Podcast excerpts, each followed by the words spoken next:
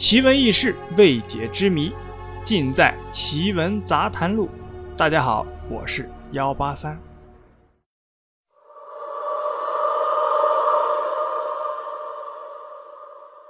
在我国的古代，就有人生四大喜事儿：久旱逢甘露、他乡遇故知、洞房花烛夜、金榜题名时。今天咱们主要就说一下洞房花烛夜。为什么古人会把洞房花烛夜看成是人生四大喜事之一呢？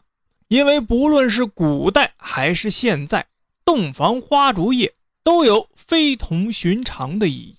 因为这一夜过后，两个人就真正的组建成了一个全新的家庭。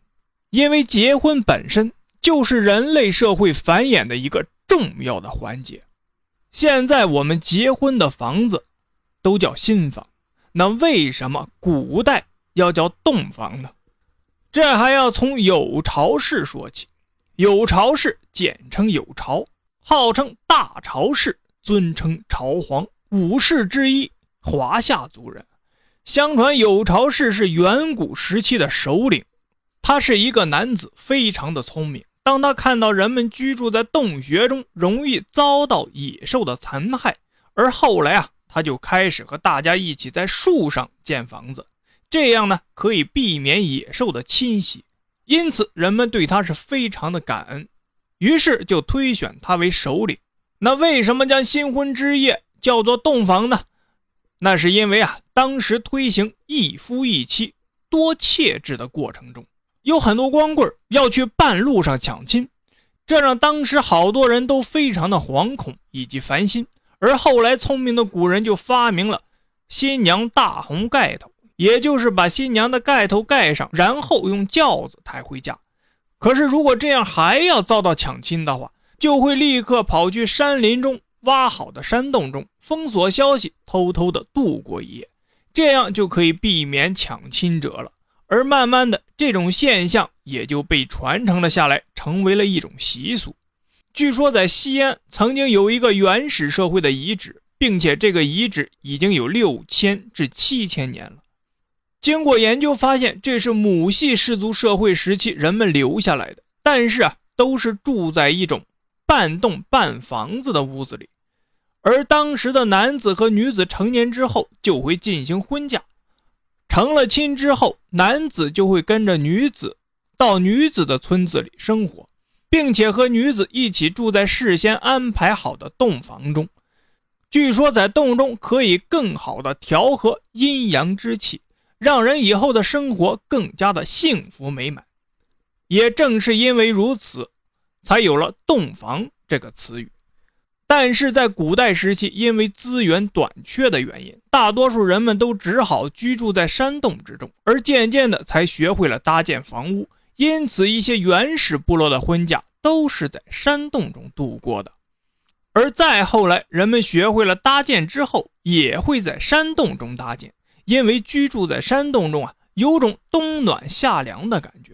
而即便是搬离了山洞，居于房屋中，也照样有着洞房这一说。久而久之，也就被传承了下来。而入洞房还有一种说法，相传远古时期，陶唐是尧。称王不久，尧王非常关心牧人的生活。有一天，他亲临牧区问苦，忽然传来一阵幽香，远处有一位漂亮的女子手执火种飘然而来。尧王惊呆了，问牧民才知道这是陆仙女。从此，尧王是食不甘味，一心惦记着仙女，决定下山寻仙。尧王带领四个大臣寻访。晋南仙洞沟找了很久也找不到陆仙女，忽然看见一俏丽的梅花鹿悠然从孤舍仙洞走来。尧王知道这就是他要找的陆仙女，便迎了上去。正要接见时，一条大蟒蛇突然窜出，直逼尧王。尧王那是措手不及呀！只见陆仙女已近跟前，用手一指。大蟒顿时颤抖不已，仓皇而逃。尧王身材高大，相貌堂堂，陆仙女窈窕美丽动人，两人是一见钟情，一段美好的神仙佳话从此喜结而成。他们在孤舍仙洞完婚，一时祥云缭绕，百鸟和鸣。到了傍晚结合之时，一簇神火突然置于洞顶，耀眼夺目，光彩照人。从此世间也就有了把新娘的房子称作洞房，把新婚之夜称作洞房花烛夜的习俗了。洞房的由来大致就是古代人生活在洞中，然后结婚的时候，新郎和新娘会有一个自己的洞房，就是在洞里边的房子。后来随着历史的演变，人们对这种称呼也就习以为常了。就算后来在房屋中完婚，也被称作洞房。这里面既有房屋的意思，也有新婚之夜的意思。好了，故事啊就是这样。您呢，信则有，不信则无。